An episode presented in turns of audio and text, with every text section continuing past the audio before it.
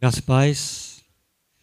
Vamos dar continuidade ao nosso estudo, mas eu confesso que da última vez eu fiquei levemente assustado, assim, porque eu pensei que estava falando 20 minutos, quando eu vi já eram 40 minutos completados, né, ou mais, algo assim. Então, é, hoje eu vou querer meio que cronometrar os meus pontos, vamos dizer assim, porque, é, como eu tinha anunciado desde o começo, eu iria dividir a, a, nossa fala em três pontos. A primeira seria mais uma, uma parte é, histórica e como se dá aí o desenvolvimento do marxismo cultural. É, num segundo momento, eu quero falar sobre como identificar de maneira bem mais prática e concreta a presença do marxismo cultural, exatamente porque ele é sutil. A analogia que nós iniciamos foi a analogia do peixe na água, onde o peixe não percebe a água. O ar que você respira, você também não percebe tão natural que é então, o marxismo cultural ele já está bastante naturalizado na cultura, de maneira que ele se torna tão sutil que chega a ser imperceptível. Então, nós precisamos tratar desse ponto, percebê-lo em sua sutileza. E no terceiro momento, que como cristãos temos que fazer para agir diante dessa proposta que, dentre outras coisas, é claramente anticristã e quer dificultar ainda mais a pregação do Evangelho, em especial no Ocidente. Ok? Vamos orar mais uma vez. Bendito Deus, aqui estão os teus jovens, os teus futuros promissores da igreja, Senhor, alguns já atuantes, é verdade, mas o jovem tem toda uma vida pela frente, Senhor, e como essa vida pode ser produtiva para fazer o reino de Deus avançar. Por eles nós oramos, por este momento nós oramos. Suplicamos humildemente a tua bênção, que seja um momento útil e proveitoso realmente para nos ajudar a perceber o nosso papel como cristãos, como jovens cristãos em especial, dentro dessa, desse desafio hoje cultural, que é o marxismo em sua vertente cultural. Glorifica o nome de Cristo em nosso meio, Deus. Em nome de Jesus é que nós oramos. Amém e amém. Muito bem, gente. É, eu havia falado sobre o, um dos principais teóricos, que é aí o Gramsci, tá? É, eu teria outras coisas para falar, mas aí, como eu disse na, no começo, eu fiquei um pouquinho assustado é, por causa do tempo.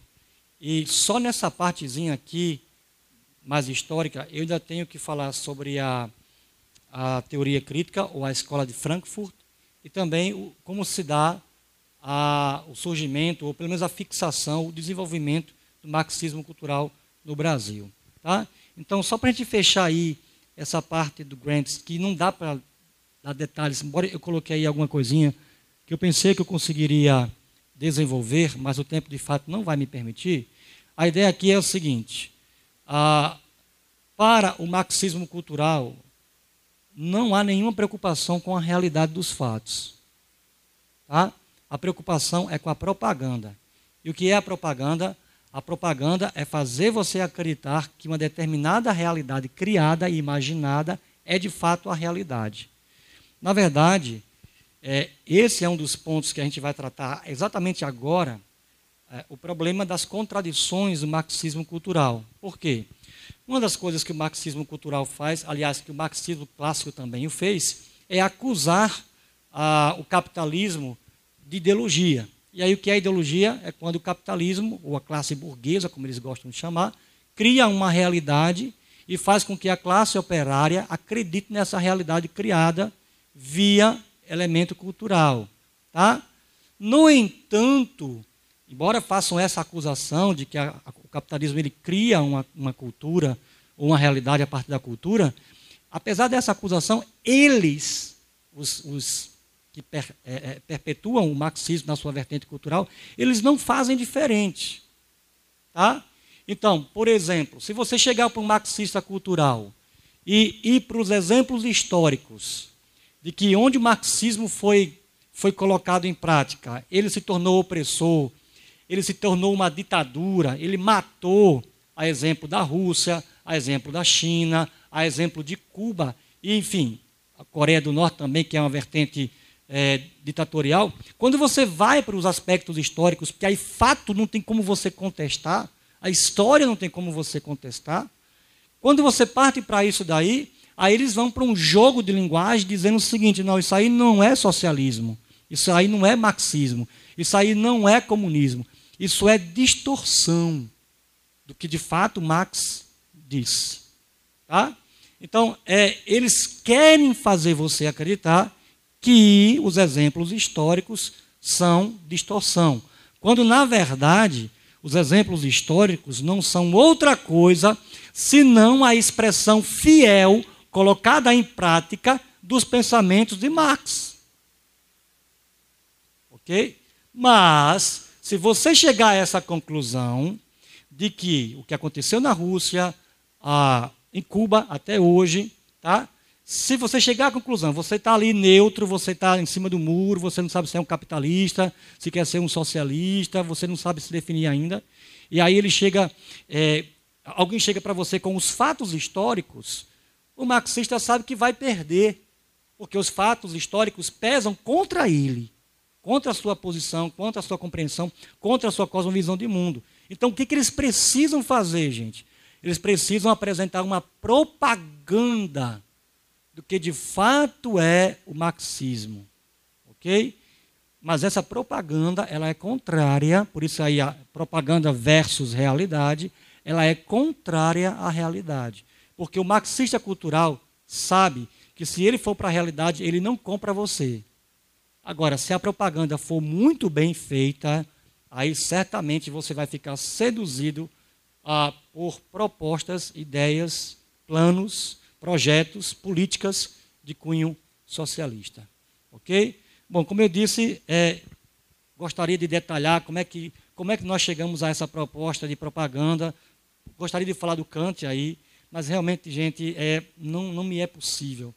Gostaria de, inclusive, ilustrar no cinema como é que o marxismo cultural, pelo menos, se apresenta num exemplo bem interessante. Mas, por causa do nosso tempo, né, nós temos a palestra de hoje para encerrar esse conteúdo.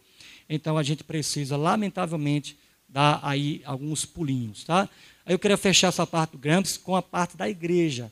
Enquanto que no marxismo cultural, perdão, no marxismo clássico, a ideia era opor-se à religião, e de fato, se você vai para a China, se você vai para a Índia, a Índia não, é, a, a, a China, a Rússia, Cuba, não é à toa que nesses lugares o cristianismo teve muita dificuldade. Aliás, a palavra certa é, é perseguição para o cristianismo. Porque, a persegui, porque o cristianismo, na condição de religião, é o ópio do povo, um conceito que nós explicamos na, na primeira ministração. Tá? Então, vejam bem, é, enquanto que nesse primeiro, nessa primeira manifestação do marxismo, a religião foi perseguida, e aí não adiantou, porque a perseguição, perdão, a religião, ela trabalha com um elemento que faz parte da essência do ser humano, porque o ser humano é, por essência, um ser religioso. O marxismo cultural percebeu que, em vez de você se opor à religião, una-se a ela. E aí, como é que isso acontece, gente? Isso acontece exatamente com o marxismo cultural entrando na igreja. Não, não. Negócio de fechar portas da igreja, não, de jeito nenhum. Vamos entrar na igreja. Por exemplo, você tem no catolicismo a entrada do marxismo cultural na chamada vertente da teologia da libertação. Tá? No ambiente evangélico, para citar o nosso contexto claro, certamente vocês já ouviram falar na chamada missão integral. A missão integral, gente, hoje não vou dizer no começo, tá? Mas hoje, como ela é, é praticada, ela é um eco claríssimo do marxismo. Isso dentro da igreja. Cristãos, ou melhor, evangélicos de esquerda, evangélicos que, por exemplo, fizeram campanha para o PT, e, enfim, candidato de linha de esquerda. Isso é, isso aí é a expressão da, da missão integral que é a vertente evangélica do diálogo, é muito mais uma submissão do que um diálogo, é, com o marxismo cultural. Tá certo? Então, vejam como eles são estratégicos. A religião não é jogada fora, ela é, na verdade, transformada numa aliada. Eu não sei quem chegou a, ver um vídeo que foi compartilhado, pelo menos no meu Facebook, a Gleisi Hoffmann, que é uma esquerdista óbvia, né? uma, uma, uma senadora do PT, ela, no seu vídeo, numa igreja evangélica, acompanhada de um pastor, começa o seu vídeo da seguinte forma: Saúdo vocês com a paz do Senhor. Pode acreditar nisso. Eu estou dizendo isso porque eu vi e ouvi, ok? Então, assim, é, a estratégia realmente é diferente a partir do marxismo cultural. Bom, gente, prosseguindo nessa parte aí histórica, tem mais dois pontos que eu quero terminar, e pode até não parecer, mas já são dez minutos que eu estou falando aqui, eu só tenho mais cinco. A, a, teoria chamada teoria crítica e a questão do, do golpe militar. Tá? Esses dois pontos a gente tem que tratar aí, pelo menos é de maneira bem elementar. A teoria crítica, também conhecida na sua vertente dos intelectuais que formaram e ainda formam, porque alguns deles ainda estão vivos, a famosa Escola de Frankfurt. Veja bem, formada em 1923 por um cara que tinha muito dinheiro, tá? A Escola de Frankfurt era uma escola voltada para a pesquisa social com o intuito de atualizar o marxismo depois depois da Primeira Guerra. Tá? A Primeira Guerra aconteceu já a essa altura. O marxismo, na sua expectativa de que a, a, as, os trabalhadores iriam se unir e fazer a revolução, isso não aconteceu, como a gente viu na última vez. Tá? E aí vem a escola de Frankfurt nessa tentativa, com essa pergunta, claro, que foi que deu de errado, e nessa tentativa agora de propor um marxismo que vai ser eficaz desta vez. Ok? Bom, como o próprio nome já está dizendo, Frankfurt é na Alemanha. E aí, 1933, Hitler sobe ao poder, né? Dez anos, ou mais de dez anos, um pouco depois na frente, aí vem, aí tem esse início a Segunda Guerra Mundial. Ah, os teóricos da escola de Frankfurt, quando Hitler sobe ao poder, e aí você tem de fato uma, uma verdadeira ditadura, né? uma, uma postura fascista. Eles são perseguidos, até porque praticamente todos eles são de ascendência judaica, tá? embora ateus, do ponto de vista religioso, mas eles são de ascendência judaica. Então Hitler sobe ao poder, os judeus são perseguidos, obviamente que esses teóricos serão perseguidos por causa de sua ascendência judaica, e eles fogem da Alemanha para os Estados Unidos e vão para as universidades americanas. Pronto, aí a coisa pega fogo. Por quê? Porque eles começam a produzir seu material acadêmico, inclusive esse livro aí muito famoso, Personalidade Autoritária, e a ideia basicamente é a seguinte: a sociedade americana é tão fascista quanto a atual sociedade alemã, alemã debaixo do domínio do nacional-socialismo, ou seja, do partido nazista. É tão opressora, tão fascista, tão dominadora quanto. Bom, se é tão dominadora quanto, por que vocês não ficaram lá na Alemanha então? Se é tão dominadora quanto, por que, que os Estados Unidos estão se unindo aos aliados para fazer frente ao sistema, ao, ao regime nazista na Segunda Guerra Mundial? Bom, eles estão preocupados com a verdade, com a realidade, não, o que eles querem fazer é vender uma propaganda. E aí eles conseguem fazer isso, gente, de maneira brilhante. Eles começam a vender para os americanos que os americanos são fascistas. Ora, quem é que quer ser fascista? Quem é que quer ser identificado com esse tipo de rótulo tão desprezível? Aí você vai ter todo um processo de revolução cultural nos Estados Unidos. Talvez a expressão popular que mais lembre esse momento é a famosa expressão Woodstock. Mas está tudo junto, gente. Woodstock, revolução sexual, marxismo cultural, está tudo junto lá nos Estados Unidos. E como vocês sabem muito bem, o que acontece na América vai para outros lugares. O processo é Europa, Estados Unidos, o resto do mundo, inclusive o Brasil. Ok? Bom, é, obviamente que eu estou falando isso para nós entendermos que não tem como o marxismo cultural vai chegar no Brasil. E aí eu entro no golpe militar. Eu não uso, tá certo? Por uma questão de interpretação, eu não uso a expressão ditadura militar, porque a expressão ditadura militar já é em si uma interpretação, tá? Eu uso a expressão golpe militar ou regime militar. Por quê? Porque historicamente falando, o regime militar, gente, foi a intervenção dos militares para impedir que o Brasil se tornasse comunista. No entanto, lembre-se, aquilo que eu falei na primeira vez, o marxismo, ele é sedutor. E um dos elementos que o seduz é que são intelectuais os que pensam o marxismo. A exemplo do que eu acabei de dizer, a famosa escola de Frankfurt. Ok? Então, o que, que vai acontecer? Vamos colocar no seguinte termo, nos seguintes termos. Você tem dois tipos de marxismo. Você tem o marxismo revolucionário, que pega em armas, que faz guerrilha. A nossa ex-presidente Dilma, inclusive, pertenceu a esse período. Vocês lembram que ela, inclusive, foi presa, né? Ela assaltava bancos para roubar dinheiro, para poder manter a causa revolucionária no Brasil. Tá? É um fato histórico. Isso aí, a gente gostando dela ou não, querendo votar nela ou não, meu ponto aqui não é esse, é um fato histórico. Ok? Então, você tem a vertente vamos dizer assim, do marxismo militar, e você tem a vertente cultural, intelectual, ok?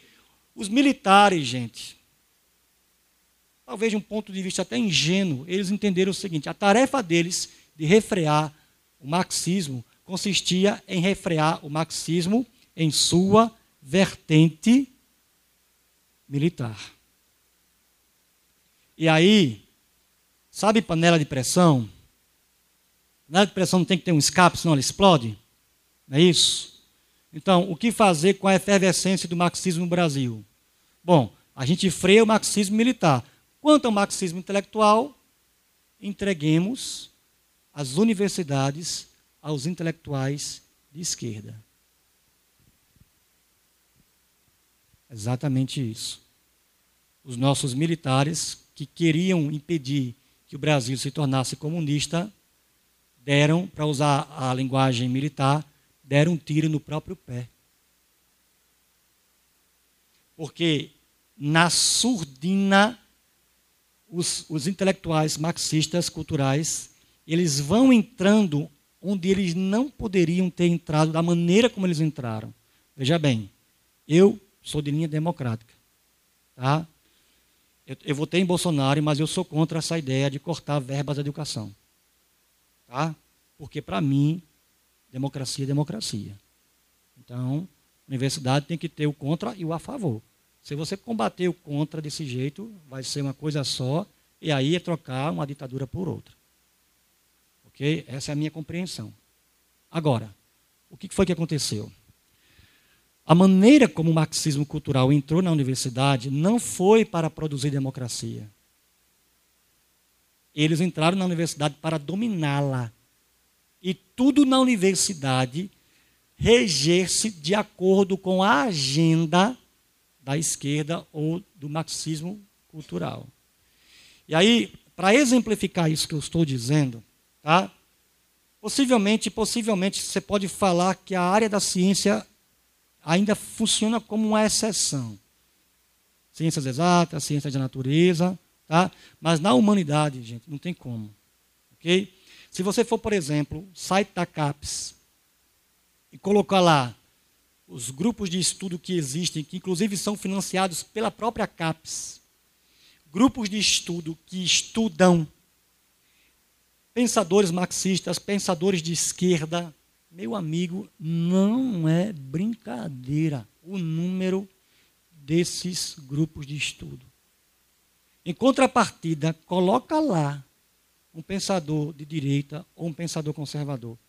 Praticamente inexiste. Inexiste. Se você vai para a universidade, por exemplo, como um cristão, e vai propor uma monografia questionando o chamado politicamente correto ou os posicionamentos de esquerda, esqueça. Esqueça, não, nem, nem comece.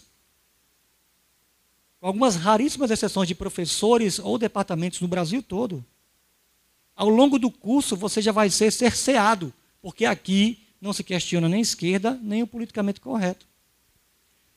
Por incrível que pareça, a universidade está nessa condição hoje, exatamente por causa dos nossos militares, que aí ingenuamente não perceberam o perigo que o marxismo cultural estava oferecendo ao ser a ele entregue as nossas universidades. E aí nós nos encontramos na condição que nós nos encontramos hoje, tá? Vejam bem. Agora eu quero ir já para o meu segundo ponto, que é exatamente como você identifica aí de maneira bem sutil a presença do marxismo cultural. Agora, para você entender o que eu vou colocar aqui agora, você precisa é, fazer uso mentalmente. Eu devia ter colocado aqui, mas, enfim, teria sido mais interessante. Mas fazer, faça uso mental aí de uma pirâmide. Tá certo? Faça uso mental aí de uma pirâmide. E aí, a, como toda pirâmide, obviamente, nos ensina, você tem a base, e sobre essa base você tem a construção do que vem acima. Tá? A base de uma sociedade, gente, é a universidade. Tá? Controle a universidade, ou colocando em outros termos, mas praticamente a mesma coisa, controle a educação e você controla tudo. Ok? Então, você controla a universidade, você financia intelectuais de esquerda lá na universidade, e aí eles estão formando os profissionais, eles estão formando os professores, tá? que vão ter uma mentalidade de esquerda. Na universidade, você aprende que o que aconteceu em 64 foi a, a ditadura militar. Ok? E aí, o que está acontecendo? Quando você controla a, as humanidades, em especial a filosofia, sabe o que vem na sequência? As artes. Deixa eu dar uma definição aqui de arte. Por favor, eu, eu admito que eu estou sendo simplório, então, por favor, não se limite a, a meu conceito de arte. Tá? É só para a gente entender aqui, no nosso contexto, a, a fala. A arte é simplesmente a maneira de você pulverizar para o povão aquilo que os intelectuais estão pensando. Simples assim. Música, cinema, novela, séries de televisão, tudo isso é a arte a favor do que está na universidade a partir dos intelectuais. Ok? Ora, se você controla os intelectuais, ou se você banca intelectuais de esquerda, não tem como. A arte vai refletir aquilo que está na universidade, pulverizando, tornando acessível o pensamento dos intelectuais para as pessoas mais simples. Tá certo? O cara nunca vai estudar Michael Foucault, o cara nunca vai estudar Nietzsche, ou Derrida, que são exemplos de alguns intelectuais de esquerda, eles nunca vão estudar, tá certo? O povão, o colega que você tem lá na repartição, beleza? Mas eles estão pensando como Derrida, como Nietzsche, como Michael Foucault, como Martin Heidegger, para citar só alguns. Mesmo sem nunca ter aberto uma única página dos livros desses intelectuais. Ok? E aí, obviamente, gente, você dominou a arte, nesse sentido, você domina a sociedade. Educação e arte, gente, são elementos inegociáveis em termos de você controlar a maneira das pessoas pensar. Bom, diante disso que eu falei, agora sim, esse é o nosso segundo ponto, identificando o marxismo cultural. Primeiro ponto para você identificar o marxismo cultural é a cultura popular. Por favor, quem é esse ator aí? É. Resposta errada. Segunda chance. Quem é este autor aí? Este ator aí?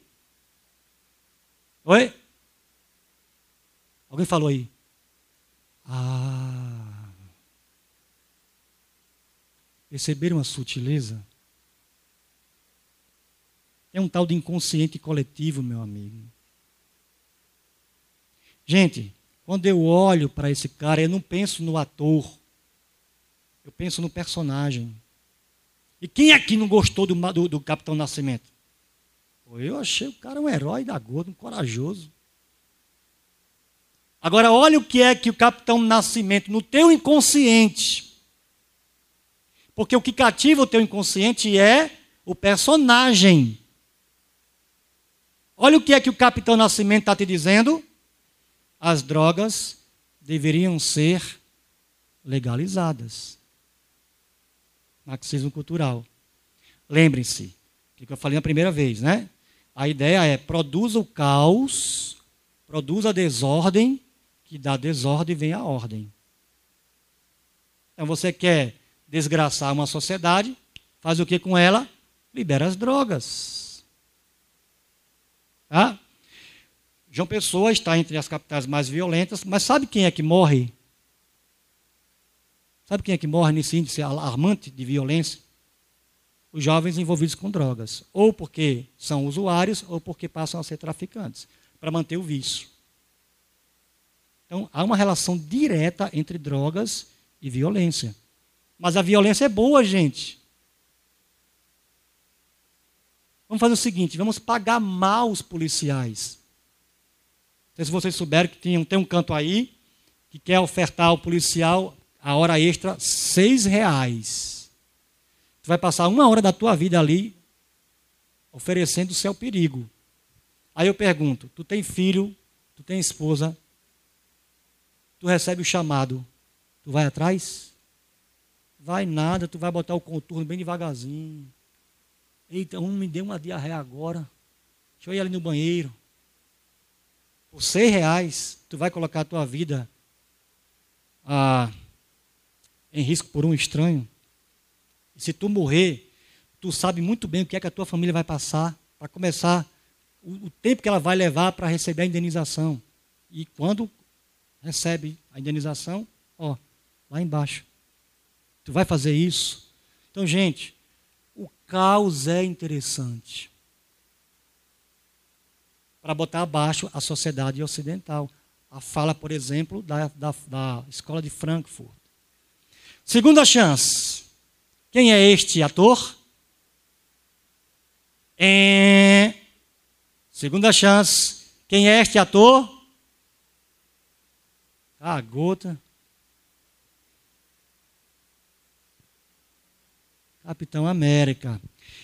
Nos Estados Unidos está sendo organizada a parada Orgulho Hétero. Não tem a parada Orgulho Gay? Lá e aqui? Pronto está sendo organizada a parada Orgulho Hétero. Olha as palavras do Capitão América. Recente, qual foi o filme mais recente?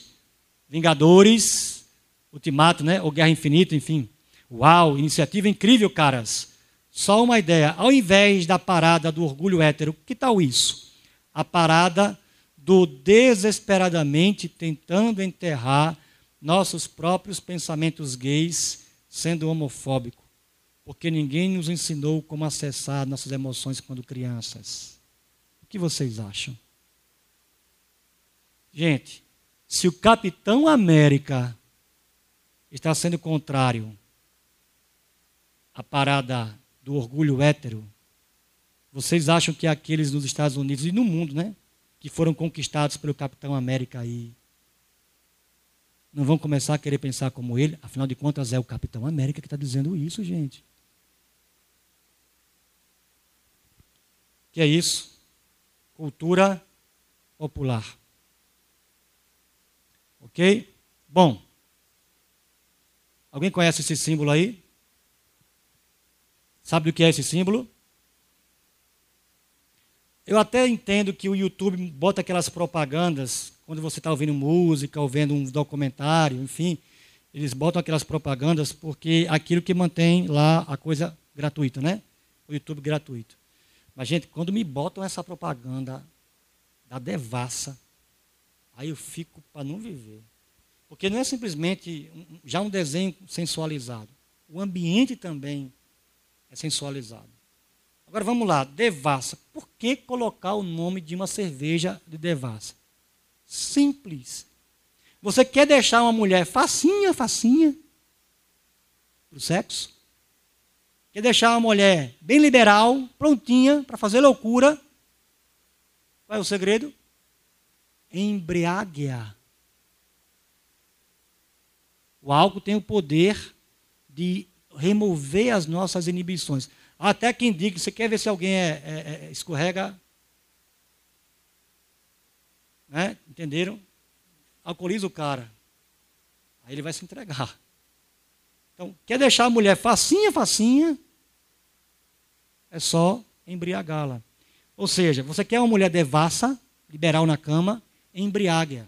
Só que uma mulher devassa, gente, significa sexo promíscuo. Ou no caso do solteiro, ou no caso do casado. E aí o solteiro, sexo promíscuo, é contra a castidade. No caso do casado, sexo promíscuo é contrário à fidelidade conjugal. Dois valores do cristianismo.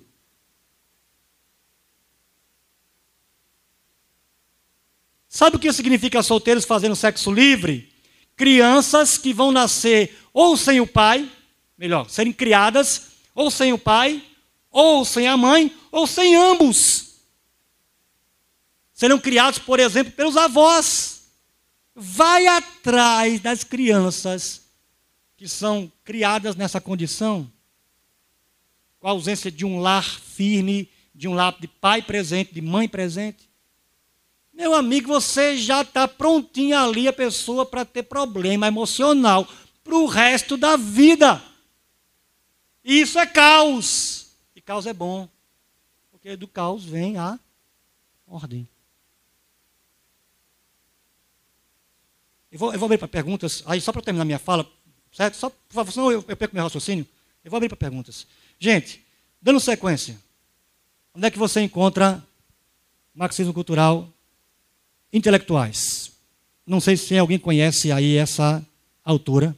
Alguém? Eu, eu coloquei, eu, eu omiti o nome dela propositalmente. Alguém? Quem fez aí recentemente filosofia no ensino médio? Ninguém? Bom, esse é o livro dela, usado para formar os nossos queridos alunos no ensino médio. O convite à filosofia. Aí tem mais duas, mais outras capas que foram. Esse livro foi sendo atualizado, tá certo? Essa é a famosa Marilena Chauí. Olha o que a nossa intelectual de esquerda disse acerca da Lava Jato. A Lava Jato é o prelúdio da destruição da soberania brasileira para os séculos 21 e 22. A mesma Marilena Chauí também disse que a, a Lava Jato, ou melhor, que o, o Sérgio Moro ele foi treinado pelo FBI para entregar o Brasil aos Estados Unidos. Okay? Bom, alguém conhece esse autor aí? Muito bem, muito bem, ótimo. Uma frasezinha acerca dele, tá? Ah, sou amigo do Sérgio Cortella há anos. Alguém falando sobre ele. Ele acompanhou meu trabalho como ministro e há muito tempo digo que ele deveria pensar em ocupar o Ministério da Educação. Quero montar a equipe dos melhores. Sabe quem falou isso acerca do Portela, do Cortella? Nosso ex-ministro Fernando Haddad. Detalhe, gente. Esse cara é um dos que mais figura hoje, por exemplo, no Facebook.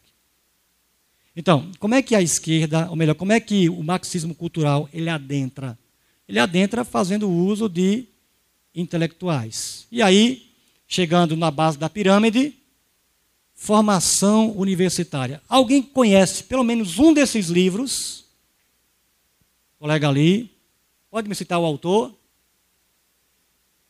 Exatamente ou Michel Foucault, Mike Foucault, enfim. Exatamente. Gente, preste atenção. Mike Foucault, ele é um esquerdista, tá? Aí, questões pessoais, foi homossexual, problema com o pai, é, foi criado num ambiente católico que ele algeriza, enfim. Bom, Mike Foucault, ele é estudado na sociologia, ele é estudado na filosofia, ele é estudado na linguística, ele é estudado na psicologia. Preste atenção ao alcance intelectual que o cara tem. Tá? Ele morreu na década de 80. E aí você vai para a universidade, para um desses cursos que eu te citei aqui, e você vai estar tá lá estudando Michael Foucault. Os professores não vão botar você para estudar pensadores de direita. Ok? Então vejam, as três formas de você ter a manifestação do marxismo cultural hoje. A parte da cultura popular, cinema, séries, novelas, livros de ficção, ok? A parte dos intelectuais, quando vão, para, por exemplo, para as mídias dar entrevista, e no ambiente mais acadêmico, vamos dizer assim, a própria formação universitária. Bom, com isso, eu vou à minha terceira parte aí, para a qual eu tenho apenas cinco minutos. Planejei 15, mas enfim, eu quero dar a oportunidade para vocês falarem e perguntarem, como eu já disse. É, marxismo cultural. Como reagir? Primeiro, jovens cristãos sendo preparados para a universidade. Gente, a guerra está na universidade. Se a guerra está na universidade, onde é que você acha que nós vamos batalhar? Aqui? Quatro paredes? Não, gente. Aqui nós ganhamos estratégia, aqui nós ganhamos poder de Deus, graça de Deus, incentivo, mas a nossa batalha tem que ser lá. Por quê? Porque a relação é universidade, arte, sociedade. Se os esquerdistas, se os marxistas culturais estão dominando as universidades, a nossa estratégia não pode ser diferente. Até porque, lembre-se, a universidade nasceu na igreja, na medieval. Portanto, a igreja evangélica, ela tem que preparar os jovens para essa mentalidade. Tenho que formar jovens preocupados em serem professores universitários nível superior, o F, F, enfim, na estadual. Gente, essa mentalidade de chegar lá, aprender uma profissão para sair de lá e ganhar dinheiro, isso é pagão que pensa assim.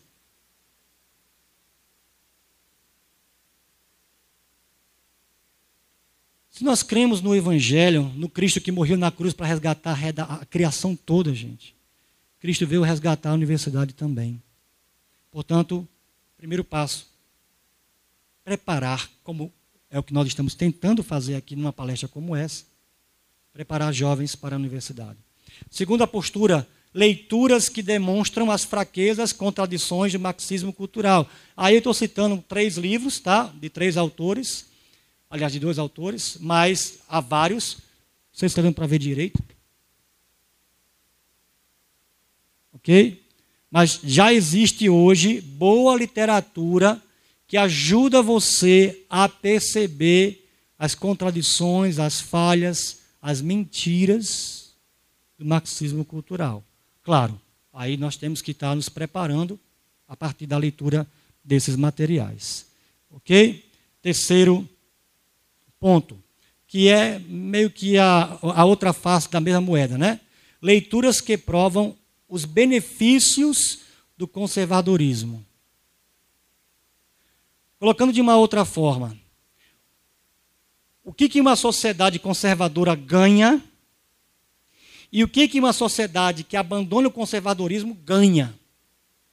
Acreditem, livros como esses aí, dentre outros, tá? São apenas exemplos, eles mostram exatamente essas duas consequências.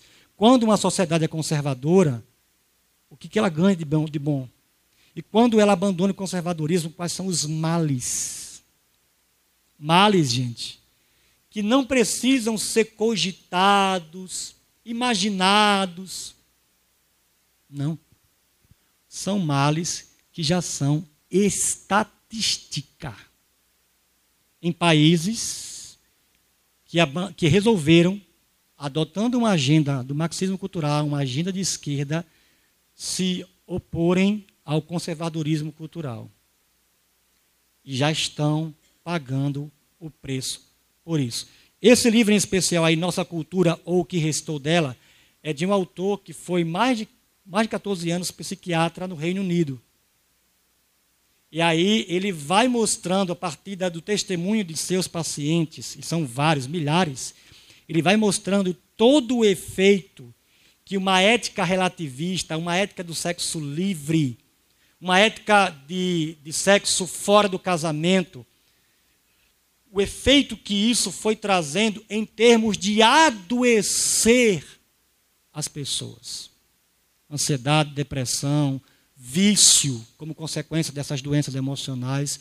Detalhe: esse cara não é cristão, não, viu? Mas é alguém que está lá convivendo de perto com o efeito do abandono do conservadorismo.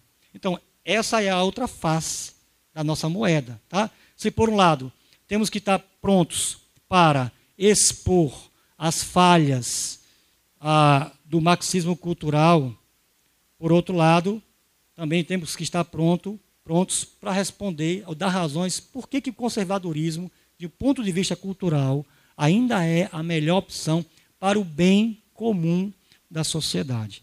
Por fim, gente, a apologética holística, mas sendo muito franco, só estou mencionando esse passo. Peço perdão a vocês, porque o tempo não só acabou para eu poder abrir para perguntas e observações, como na verdade, se fosse para eu falar com alguma propriedade sobre apologética holística, eu teria que ter no mínimo aí uma ou duas palestras a mais para poder mostrar de maneira mais concreta o que isso significa em termos práticos, tá? O fato é que nós temos, como cristãos, nos preparar para esse tipo de apologética, que é a apologética voltada para o ser inteiro. E aí, só isso que eu vou poder dizer. E sem mais delongas, abrir para as perguntas, porque estamos fechando, fechando cravadamente 41 minutos e eu preciso ouvir vocês. Só para eu não me perder, nós vamos até que horas? 9 e 10, é isso? 9 e 15. Então temos aí um tempo bom para as perguntas, né? Pelo menos uns, uns 25 minutos. Começando com o presbítero santo, por favor. Sem, uma série de fatores, gente. Lamentavelmente, pelo tempo, a gente vai só pontuando alguns exemplos, né? Que a gente está convivendo recente, é, é, com frequência. Mas eu poderia citar o alto índice de divórcio. Porque o cara casado, embriagado, a mulher lá disponível, embriagada. O cara vai para a cama, acaba o casamento. Então, divórcio também faz parte desse quadro aí. Tá? E olha que interessante. Uma família unida, todo mundo bem relacionado, etc e tal, é só um ar-condicionado na casa. É só um é, micro-ondas. É só uma televisão LED de 40 polegadas. Para todo mundo. Divórcio dois ar-condicionados, duas TV LEDs, ou K, K alguma coisa, né? Como é que é K? Essa nova televisão que existe aí com tecnologia maior de imagem. 4K. Dois micro-ondas. Então, é interessante ou não você ter uma sociedade alcoolizada com sexo promíscuo para destruir a família? E aí as empresas terem que vender mais. É claro que isso é interessante, gente. E é claro que o marxismo cultural está tá por trás disso. Por quê? Sociedade caótica, destruída, para surgir do caos uma nova sociedade. Esta sim, livre, igualitária, sem opressão. Cadê o exemplo histórico onde isso aconteceu? É que é o problema. Vamos lá. Gente, 25 minutos não é possível. É, bom, em parte, como eu disse, a, a resposta está aqui nessas leituras, mas em parte também estaria na parte, no elemento que eu não pude desenvolver por causa do tempo, que é a questão da apologética holística. É, só citando um, um, um, exemplo do que a apologética holística ela pode fazer. É, ela pode virar a mesa contra o esquerdista. Tá? É possível você fazer isso. Sem se alterar, sem gritar com ninguém. Tá certo? Mas é possível. É, de maneira um tanto até elegante, vamos dizer assim, você dar respostas sem necessariamente se comprometer. Agora, dizer que o cristão não corre nenhum tipo de, de risco, especialmente na universidade hoje, gente, é, é ilusão. Dizer que você não corre risco, por exemplo, de responder a um processo é ilusão. Tá? Você pode ser vitorioso no processo. Tá? Mas se for para a gente dizer assim, não, eu vou, eu vou proceder como cristão, querendo evitar, evitar qualquer tipo de, de perseguição, isso não vai acontecer. Então, ao mesmo tempo que temos que nos preparar intelectualmente, por exemplo, também temos que estar dispostos a, a levar a nossa fé cristã, que nós queremos que é a verdade, até as últimas consequências. E uma dessas consequências pode ser, sim, ser perseguido, responder processo. ok? Agora, claro, é, no contexto do Brasil, com uma Constituição que dá liberdade de expressão, é muito difícil hoje você ser condenado. A não ser que você te, teve uma postura de profundo desrespeito. Né? Por exemplo, quando eu era adolescente, tinha músicas que a gente cantava em tom de brincadeira, de deboche para quem era homossexual. Hoje nem pensar. E de fato, eu como cristão, preciso cantar alguma música que debocha da opção sexual do outro? Não preciso, irmãos. Então, realmente, tem coisas que a gente perdeu como recurso, que na verdade nunca foi recurso. Tá? Porque era uma forma de chacota, de ridicularizar o outro, de humilhar o outro. E certamente isso não é o caminho da cruz. Ok? Mas dizer que a gente não vai correr nenhum tipo de risco, aí é sermos ingênuos. E não podemos nos calar, né, gente? Lembrando que Jesus não chamou ninguém para ser é, 007 do reino, né?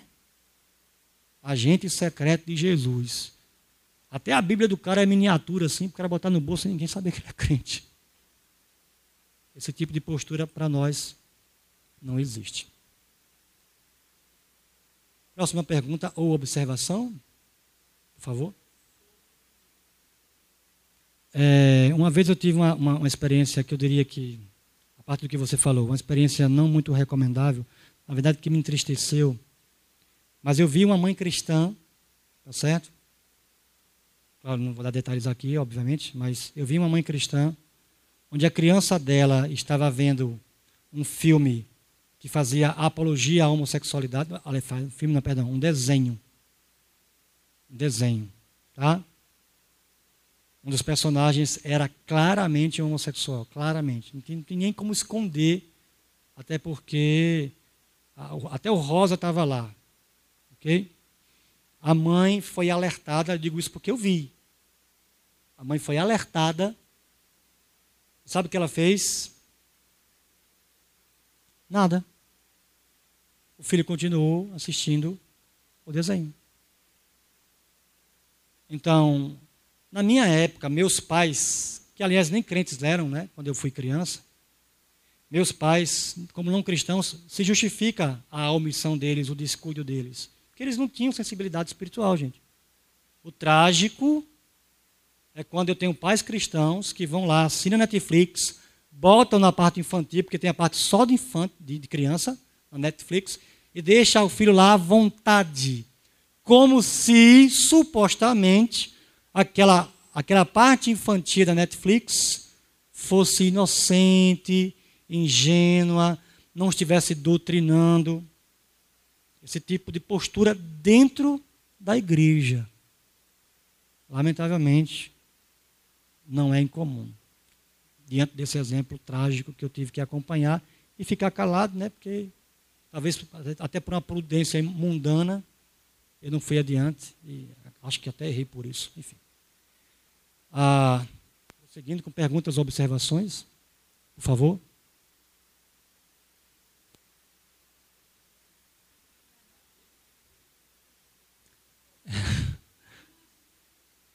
Verdade. Eu me lembrei da história do bom ladrão da cruz, né? Lembram que a, a turma gosta de chamar o, o, ladrão que se converteu de bom ladrão. Mas como é que alguém pode ser um bom ladrão? Né? Isso, é, isso é uma contradição de, em termos, né? então não tem como, enfim. É, é, lembra o lance que eu, a história que eu, que eu comecei, o que eu presenciei? Vocês lembram da primeira palestra, irmãos? Com que foi que eu comecei? Lembram? Qual foi a visão que eu tive? Não foi visão de Deus, não, tá? Não foi nenhum anjo vindo me visitar, não. Vocês lembram qual foi, não? Duas adolescentes se beijando sem, nenhuma, sem nenhum constrangimento na rua. Lembra que foi, qual foi o comentário que eu fiz a partir daquilo dali? Qual era o medo que eu tinha? Meu filho queria crescer numa sociedade assim, visse aquilo como normal. Então, infelizmente, é verdade isso. A igreja, lembra a história do peixe? O peixe, ele não percebe a água. E nós? Marxismo cultural, gente, nós não estamos percebendo. Deus, sim. É, é, veja bem, eu não vou culpar pais, os pais. Eu não quero ser, irmãos, é, utópico, tá? Eu não quero pensar numa realidade paralela, ideal. Mas, francamente, francamente, quantos pais cristãos tiveram pelo menos a preocupação de quando o filho chegou em casa da escola, perguntar assim: meu filho, o que foi que você viu na escola hoje? O máximo, pais cristãos, o máximo que eles fazem é perguntar como estão as notas, está tirando boas notas, já sugerindo uma recompensa por essas boas notas, na ingenuidade que a escola está apenas preparando profissionalmente seu filho. Ingenuidade por quê, irmãos? Porque não é só preparo profissional, não. Embora o ensino médio, por exemplo, é profissionalizante, né? Mas é também uma doutrinação. E aí o pai cristão não está percebido disso, não se preocupa com isso, não vai questionar isso. E aí lá na frente, o filho fica jovem, por exemplo, com dificuldade de ficar na igreja, que foi que eu fiz, o que foi que eu fiz, onde foi que eu errei. Sem querer, meu irmão, você errou lá atrás. Quando nem essa preocupação básica de perguntar o que foi que você assistiu hoje na aula, que você ouviu, o que você aprendeu. O professor, pai, o professor falou isso aqui, ó. Mãe, a, a professora comentou isso daqui. E aí o pai intervir, mostrar incoerência, né? mostrar, como você falou, como é que nós pensamos. Ainda bem que. E o presbítero, eu sei que ele gosta muito de mim, viu, gente? Imagina se ele não gostasse. Bom, jogando aberto, jogando aberto, o nome evangélico não está servindo mais. Entenda, só o nome evangélico não serve mais. Na minha época, quando eu me converti, servia. Estou com 43, me converti com 14, então quase 30 anos de conversão, servia. Hoje não serve mais. Então, quando eu digo que eu sou evangélico, eu tenho que dizer assim: ó, eu sou evangélico, reformado, reformissional, calvinista. Eu tenho que botar um bocado de adjetivo aí na sequência. Para a pessoa entender, por exemplo, que eu não sou evangélico tipo Ariovaldo Ramos que é um dos cabeças hoje do movimento da missão integral. Então, gente, é, é o problema quando um adjetivo ou um substantivo ele fica muito tempo em voga. Tá? Isso é de um ponto de vista linguístico, isso é, isso é explicável. Ele fica muito tempo em voga, vai acontecer duas coisas. Ou vai cair em desuso, tá? vai ficando sendo usado só pela, pela geração mais antiga, Alguém aqui sabe o que é derradeiro? Derradeiro. A impressão que eu tive foi que na cabeça de alguns fez assim uma interrogação. Hã? Eu também não sei o que é derradeiro, não, viu? Agora, minha avó usava tanto derradeiro, falou, o que é derradeiro? Aí que eu fui entender o que era derradeiro. Então, ou cai em desuso, ou assume novos significados. É aí que o problema hoje da palavra evangélico ela está assumindo, a palavra evangélico está assumindo novos significados para incluir todo tipo de compreensão teológica, eclesiástica, ética. Cristãos, jovens cristãos namorando que vão para a cama sem nenhum problema. E tem que experimentar mesmo. Como é que você vai casar sem saber como é que é a fruta? Evangélicos, gente. Igreja evangélica inclusivista, abertamente incentivando casamento homossexual. Então, assim, vamos ser evangélicos? Vamos, mas a gente tem que explicar que tipo de evangélico a gente é. E aí deixa eu dizer uma coisa para vocês. Por exemplo, no seminário tem um curso de apologética. Tá? E aí, como eu falei, não deu para entrar, foi só uma, uma mera menção. Mas para vocês terem uma ideia, hoje, quando você estuda apologética, se eu soubesse que ia sair essa pergunta, eu tinha preparado até, ou eu tinha trazido meus livros, ou eu tinha preparado aqui uma amostra. Hoje você já tem livros de apologética contra evangélicos. E coloca, coloca a palavra evangélicos entre aspas, por favor. Evangélicos que abandonaram a verdade, abandonaram a autoridade da Escritura. E aí, quando eles abandonam os referenciais, irmãos, cristianismo histórico é o nosso referencial também. Quando eles abandonam os referenciais, aí eles começam a dizer coisas tolas. E não só tolas, mas, é também, mas também perigosas. E aí não tem como a gente fazer uso do politicamente correto. Não se amarmos aqueles a quem o Senhor nos entregou.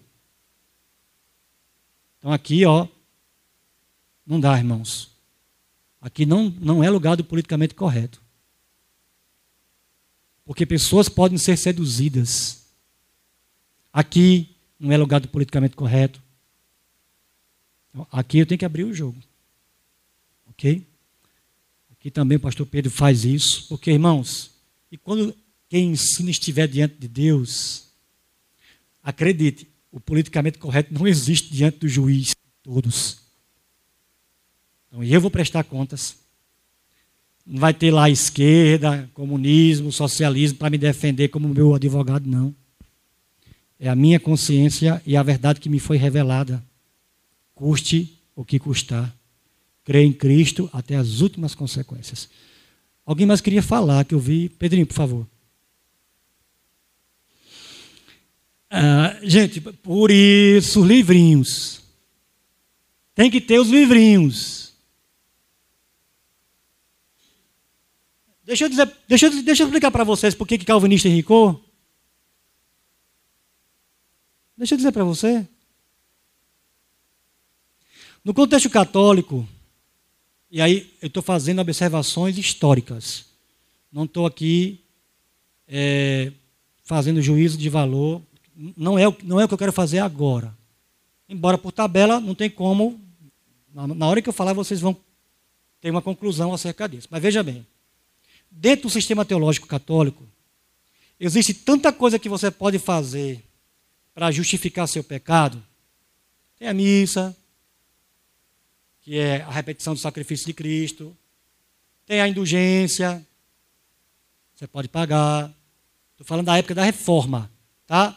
Tem confessionário, tem a. Ah, esqueci a palavra agora, me ajuda aí. É final do semestre, o juiz vai embora. As. É autoflagelação, mas tem outro termo. Penitência, obrigado. Então veja, tinha vários mecanismos para você compensar seus vícios. E coleguinha, vício gasta. Por que, que você acha que Neymar chamou daqui do Brasil uma profissional do sexo? Que na prática foi isso daí. Porque ele tem dinheiro. Vício custa. Pecado custa. E quando eu gasto dinheiro, eu não acumulo. É regra básica da economia, filho. Basta você olhar para a economia da sua casa. Protestante. Protestante não tem missa. Não tem confessionário aí, como se o padre fosse mediador. Protestante tem o que, gente? Santidade, temor do Senhor. Então, protestante não vai ter vício. Protestante vai ser incentivado ao trabalho, porque o trabalho manual glorifica a Deus.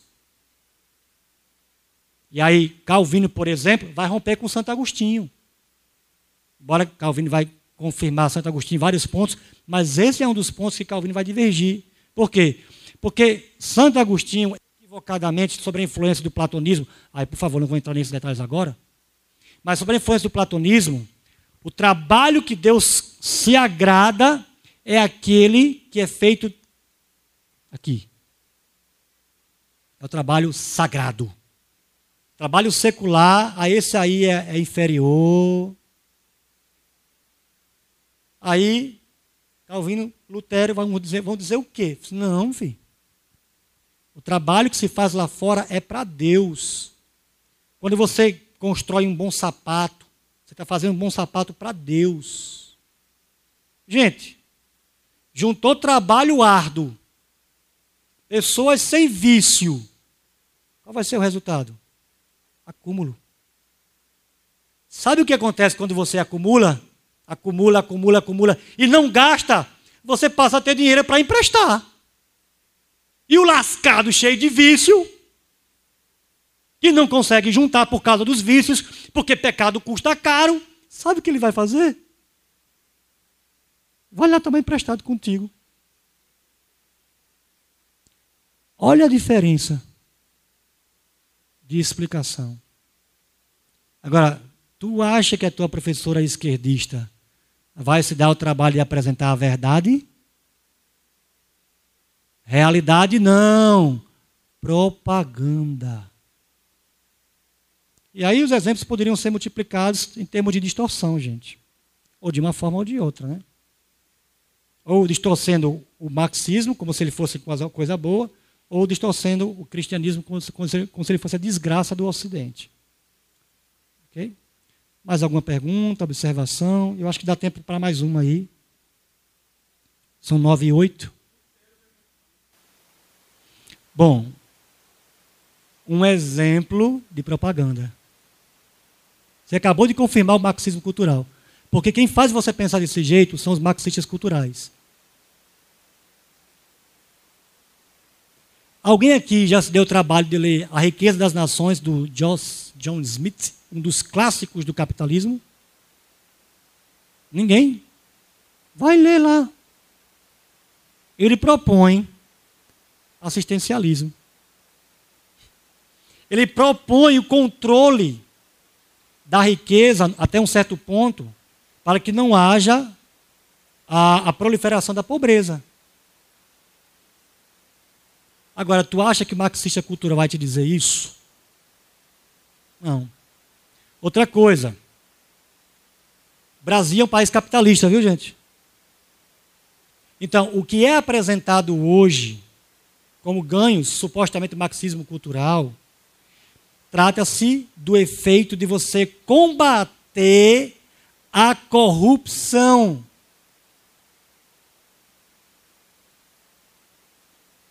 Agora faça o seguinte: vá para os países que de fato adotaram o marxismo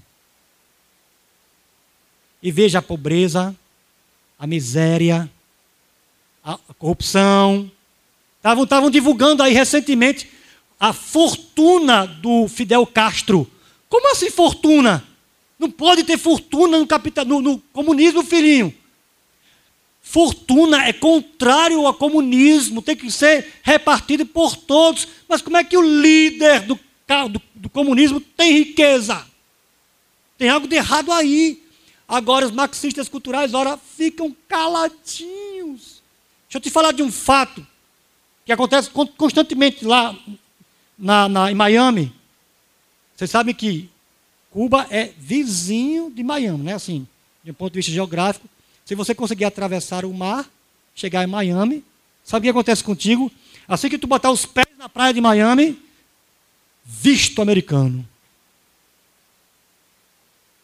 Cuba é tão boa, o socialismo é tão bom, que a turma se arrisca em meio aos tubarões para chegar na desgraça que é o capitalismo americano. Gente, eu tive nos Estados Unidos. Eu vi um país, o mais capitalista do mundo, cheio de assistencialismo. Tem uma tal de loja Goodwill que as irmãs, por favor, nunca vão. Tá? Estão proibidas, vou dizer logo aos irmãos aqui, caso vão aos Estados Unidos, não deixem suas esposas irem na Goodwill. Alguém sabe o que é Goodwill em inglês? Goodwill? Boa vontade. Meu amigo, são galpões. Sabe o que esses galpões têm? roupas e mais roupas. Um dólar, três dólares, quatro dólares. Aí eu te pergunto: aquela camisa custou na fábrica quatro dólares? Não. São entidades que compram aquelas camisas que já não estão no top da moda, mas são ótimas. Eu tenho, eu fui em 2015 para os Estados Unidos, 2016. Tenho camisas e calças até hoje em excelente estado, porque são materiais de qualidade. Sabe o que é a Goodwill? Entidades que têm dinheiro comprando essas pontas de estoque das fábricas americanas e colocando lá em preço acessível para os pobres. Ei, deixa eu te dizer, tu vai aqui no shopping, compra a camisa 100 real, achando que está arrasando. Chega a estufa assim a marca. A mesma camisa, num país dos miseráveis oprimidos, sendo comprada por 5 dólares. Isso o marxista cultural não te diz. Porque se ele disser, é propaganda contra ele. E, gente, a alma do negócio é a propaganda. Entendeu? Então, quando você vai atrás desse suposto, dessas supostas políticas públicas assistencialistas, gente, está na Constituição. Né? Agora, a corrupção não deixa. Agora faça o seguinte: combate a corrupção. Agora, interessante, por que, que os nossos esquerdistas, os nossos congressistas esquerdistas, são os que mais se opõem a, ao pacote anticrime, por exemplo, proposto pelo Sérgio Moro? É interessante isso, né? Transformar Caixa 2 em crime eleitoral. Não, não, isso não. Mas por que não? Vai evitar que, que, que, que empresas comprem futuros projetos políticos. Sabe como é que o negócio funciona, né? Eu banco a tua campanha para lá na frente tu bancar os meus projetos, as minhas empreitadas, os editais, tu me favorecer. Quer acabar com a corrupção? Acaba com Caixa 2. Não, não. Caixa 2 não, é, não pode ser colocado como crime. Por que, que os esquerdistas se opõem? Não é? Porque eles sabem que, no fundo, no fundo, a corrupção ajuda a pobreza, a, a, ao, ao, ao caos Gente, primeiro o caos, para do caos vir a ordem. Essa é a propaganda. Ou melhor, essa é a crença. Eu acho que é a última pergunta, né? Por causa da hora. 9 e 15. Última, ou pergunta, observação, enfim. Agora, gente, deixa eu explicar uma coisa para vocês. A esquerda tem dinheiro, tá? E aí ela vai por trás, compra, compra o entretenimento, compra empresários, tá? para fazer a coisa ser vendida, a propaganda, a favor deles. O nosso problema é: temos pessoas pesquisadoras, temos pessoas preocupadas com a verdade? Na maioria dos casos, não. Aliás, até nós crentes, está lá no nosso Facebook, a mensagem vem. Primeiro, tu só se dá o trabalho de ler a, o título. Tu nem entrou para ler com cuidado se a mensagem confirma o que está no título. Primeiro ponto. O título chama a tua atenção, tu já vai e compartilha. Segundo ponto que deveria ter acontecido, né? Você leu aquela notícia, você vai atrás confirmar. Para ver se você não está comunicando uma fake news. Temos pessoas, inclusive na igreja, preocupadas com isso? Não. Então, a pessoa vai ver um comentário desse, vai ter a compreensão de Pedrinho? Não. Porque para ter, para ter a compreensão de Pedrinho, tem que estudar por trás, filho. Tem que ver a contrarresposta, a explicação do outro lado. Eu não vou me dar esse trabalho. Aquilo vem, é verdade. O que está aí é um golpe. A democracia era o que estava com Lula. Aí vai devagarzinho. Não esqueçam, é o peixe em meio à água. Peixe em meio à água não percebe mais a água. Gente, muito obrigado pelo convite. Foi um prazer, uma alegria, uma satisfação, uma honra okay? estar aqui com vocês durante essa ministração. E, por favor, que o que foi colocado aqui seja só o pontapé, especialmente a parte das leituras que foram sugeridas. Ok? Muito obrigado. Deus abençoe.